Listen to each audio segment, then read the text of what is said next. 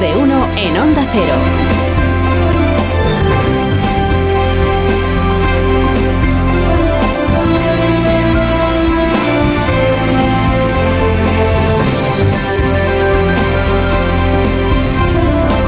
¿Cómo están? Bienvenidos a una nueva mañana de radio. Estrenamos el sexto día ya de noviembre del año 2023. Es lunes, es lunes. Esperar otra cosa pues habría sido no conocer al personaje, como decía antes Marta, ¿no? Eh, no conocer al personaje o a los personajes, a los dos, a los dos. A Puigdemont y a, Pedro Sánchez. Que Puigdemont añadiera un par de cosas más en su lista de peticiones del oyente. Entonces, sapos apaletadas, sapos apaletadas. Cuando ya Sánchez creía tener amarrado el jueves el sí quiero de Junts per Cataluña, pues esto entraba dentro de lo previsible. Porque el prófugo sabe que su nuevo compadre quiere tener la investidura hecha esta misma semana. Sabe que ha firmado ya con Sumar, con Sumar, que ha firmado con Bildu, hoy mismo firma con el bloque nacionalista gallego, ha firmado con Esquerra Republicana. Sabe que todas esas firmas son papel mojado hasta que él no estampe la suya, la de Junts per Cataluña, siete diputados y se deja querer. Se se- le encuentra reparos a lo que Sánchez ya le ha garantizado. Dice, no sé, no sé, se me, se me queda corta la amnistía, Pedro, se me queda corta. Reclama que se abra más el paraguas. A la vez reclama que se redacte la cosa de tal manera que a los jueces en la práctica se los inutilice. Es que hay que atar de manos a los juzgados ordinarios, hay que atar de manos a la Audiencia Nacional, al Tribunal Superior de Justicia de Cataluña, por supuesto al Tribunal Supremo. Garantízame, Pedro, que no podrán aguarnos la amnistía. No vaya a pasar como con lo de la malversación. Claro, el PSOE le está diciendo, pero hombre, Carlos, que tienes que entender que el gobierno llega hasta donde llega, que hay cosas que no están a nuestro alcance. Pues que lo estén, dice el otro, que lo estén, porque si no, no hay gobierno. Pero hombre, que te hemos redactado ya una amnistía a la carta, que vamos a declarar la impunidad para 400 personas, calcula el diario La Vanguardia. Pues que sean 401, porque me tenéis que meter ahí a mi colega Alay, que no me lo habéis salvado del todo todavía, y que es víctima del lawfare. Ay, el lawfare, el lawfare. En España todo es lawfare, dicen los puigdemónicos. Anoche titulaba el diario independentista El Nacional, decía, el PSOE cede. Dice, ¿cuál es la noticia? Lleva cediendo dos meses. No, el PSOE cede y acepta negociar el lawfare como exigía Puigdemont. Valga la redundancia, porque todo lo que el PSOE está aceptando es porque lo exige Puigdemont, si no, ¿de qué lo iba a aceptar? El lawfare. El lawfare es un palabra que utilizan mucho pues Pablo Iglesias, los independentistas, Zapatero cuando va al Brasil o a la Argentina. El lawfare es la utilización abusiva de los instrumentos judiciales para desactivar o perjudicar a un adversario político. Se le monta un procedimiento judicial a sabiendas de que no hay caso para complicarle la vida o para arruinarle la, la vida política. Bueno, pues para el nuevo hacedor de presidentes, el molt respetable Puigdemont, todo colega suyo de Junts per Cataluña afectado por una causa judicial es víctima del lawfare y por tanto merecedor de que se le amnistíe. Dices, pero el PSOE eso no lo puede comprar, hombre. ¿Cómo va a comprarle al independentismo todo el relato falseado del proceso y de sus repercusiones? Spoiler, ya lo, ya lo ha hecho, ya, ya se lo ha comprado. Ahí está el documento que firmó con Esquerra Republicana la semana pasada. Que si el choque de legitimidades, maldita derecha, ma- maldito Tribunal Constitucional en el año 2010, en fin.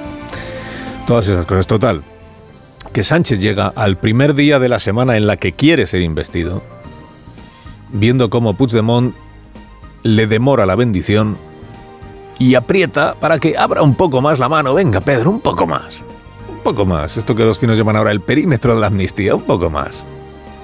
¿Qué te cuesta ya meter a un par de nombres más?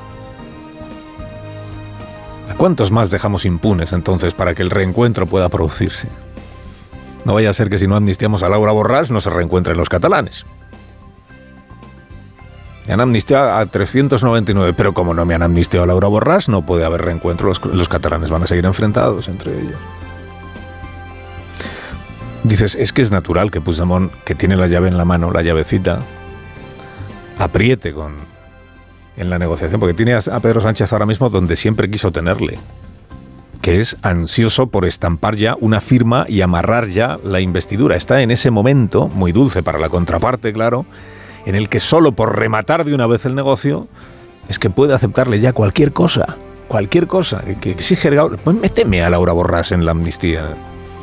Me llama Santos Tardán, que ahora dice que el tal Alay también interesa. Me mete el Alay este, que firme de una vez. Que no pida a Puigdemont que Margarita Robles sea arrojada por el viaducto, que Pedro la arroja. Por España, Margarita, por España. Padrino de boda de Sánchez con Puigdemont, que es Santos Tardán, compareció ayer en la y está en Bruselas esta mañana. Ha dormido en Bruselas, creo que lo cuenta el diario El País.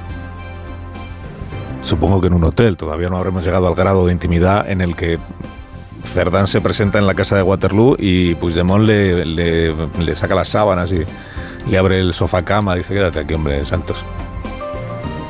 Estás en casa. Digo, Santos Cerdán compareció ayer en la sede de su partido, el PSOE, antes de irse para Bruselas. Bueno, compareció no para responder preguntas de la prensa, que antiguaya eso, de periodistas preguntando, sino para leer un textito, grabarlo en vídeo y difundirlo a, a los medios de comunicación un textito en el que canta victoria porque la militancia del PSOE, aleluya, aleluya, ha bendecido el pacto que ya tenía firmado el PSOE con Sumar. Es el mandato que salió de las urnas el 23 de julio y la fórmula para lograrlo ha sido ratificada por la inmensa mayoría de nuestras bases. Hombre, ratificada, ratificada de aquella manera, ¿no? Porque lo que han votado los militantes del PSOE es el pacto que ya está firmado con Sumar y que haya una negociación con los partidos independentistas, que haya una negociación, pero no han votado las concesiones a los partidos independentistas, no han votado la amnistía, no han votado la condonación de la deuda, no han votado... Aún está a tiempo el, Partido Socialista de preguntar a sus militantes por la amnistía. Sánchez no puede convocar un referéndum nacional porque está en funciones, pero sí puede convocar una consulta a la militancia estrictamente sobre la amnistía, como reclamaba, por ejemplo, Don Elorza. ¿no? Se pregunte claramente, no que se haga ahí una pregunta que no se sabe muy bien si incluye o no incluye. Si hiciera una consulta sobre la amnistía, ¿la ganaría igualmente entre la militancia y el PSOE? Pues seguramente sí. Seguramente sí. Y tendría el mismo valor que esta otra que se ha hecho, ¿no? Más allá de la satisfacción del militante socialista por ver que se le preguntan las cosas, pues para el resto de la sociedad Hablamos de 170 militantes en un país de 47 millones de, ciudadanos.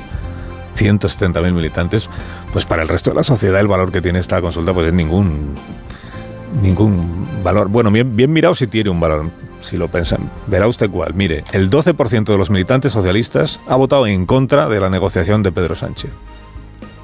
12%. Cabe pensar, por tanto, que hay un 12% de militantes socialistas que está en contra de la amnistía. No es aventurado, ¿no? Pensarlo.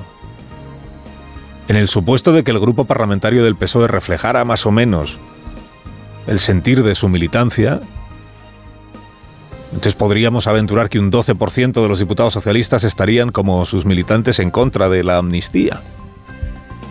Y eso que los militantes, digamos que son más proclives a respaldar cualquier iniciativa del secretario general que los votantes, que son más diversos. Pero bueno, sigamos con la hipótesis.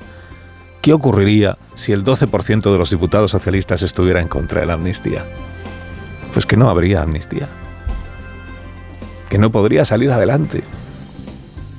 14 diputados serían. 12% del grupo parlamentario.